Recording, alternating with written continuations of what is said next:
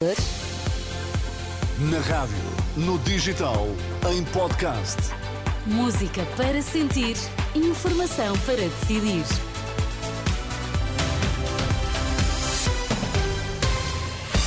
Notícias com Ana Rita, borda de água para já os destaques. Bom dia. Bom dia. Começa esta sexta-feira o Congresso Nacional do PS. António Costa não está a fazer chantagem sobre Montenegro para a candidatura ao TGV, diz o vice-presidente da Infraestruturas de Portugal. Congresso Nacional do PS começa esta sexta-feira em Lisboa com a intervenção do ex-secretário-geral e ainda primeiro-ministro António Costa a dominar este primeiro dia de trabalhos. Após as intervenções da líder da Conselhia de Lisboa do PS, Marta Temida, apontada como a potencial candidata à Câmara da Capital, e do presidente da Federação da Área Urbana de Lisboa, Duarte Cordeiro, António Costa vai falar sobre os seus últimos anos de liderança socialista e de chefia do governo. No domingo, Pedro Nuno Santos encerra o Congresso com um discurso em que estará centrado na apresentação de propostas para o país, como na habitação, saúde e educação.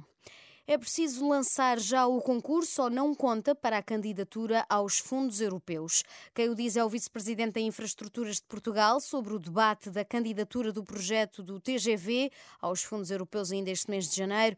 Carlos Fernandes diz que foi apenas isso que faltou na candidatura 2022, que chumbou pelos motivos explicados à Renascença. Portugal apresentou a sua candidatura, ela foi muitíssimo bem classificada em todos os critérios, exceto maturidade. Na maturidade tínhamos dois problemas. Um, ainda não tínhamos a declaração de impacto ambiental, que já temos, e dois, porque não tínhamos nenhum concurso lançado. Nesta, nesta candidatura que, que esperamos entregar, até ao final de janeiro, temos o problema das declarações de impacto ambiental resolvidos, portanto já temos dia para os dois projetos, e temos o dinheiro eh, alocado às duas PPPs, sendo que uma delas esperamos lançá-la em janeiro para ter também esse nível de maturidade cumprido. Lançarmos depois, já não conta para a avaliação. O responsável da Infraestruturas de Portugal, ouvido pelo jornalista João Pedro Quezado, diz que o lançamento do concurso e a obtenção dos fundos é o que dá mais flexibilidade a qualquer que seja o futuro governo.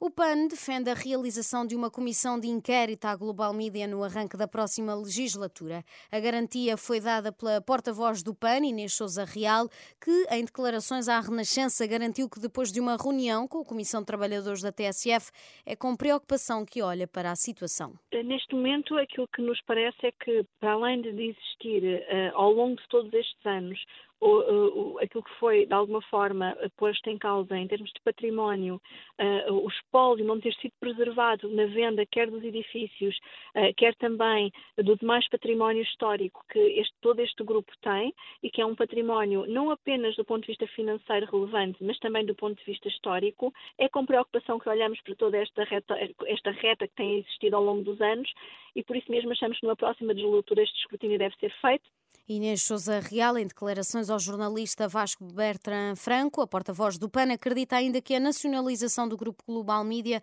tem de ser uma hipótese em cima da mesa.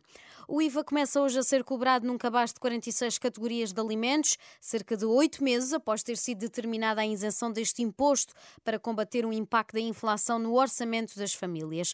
O IVA zero aplicava-se a um conjunto de alimentos como arroz, bacalhau, azeite e manteiga. A Associação Portuguesa de Empresas de Distribuição Comissão esclareceu à Lusa que a reposição do IVA vai acontecer de forma imediata, assegurando que não vão verificar constrangimentos logísticos. Hoje joga o Sporting, recebe o Estoril Praia no arranque da 16 uh, jornada. O, encontro está marcado para quando faltar 15 minutos para as 7 da tarde. Também o Futebol Clube do Porto joga esta sexta-feira, joga com o Boa Vista no estádio do Bessa. O encontro está agendado para quando faltar 15 minutos para as 9 da noite.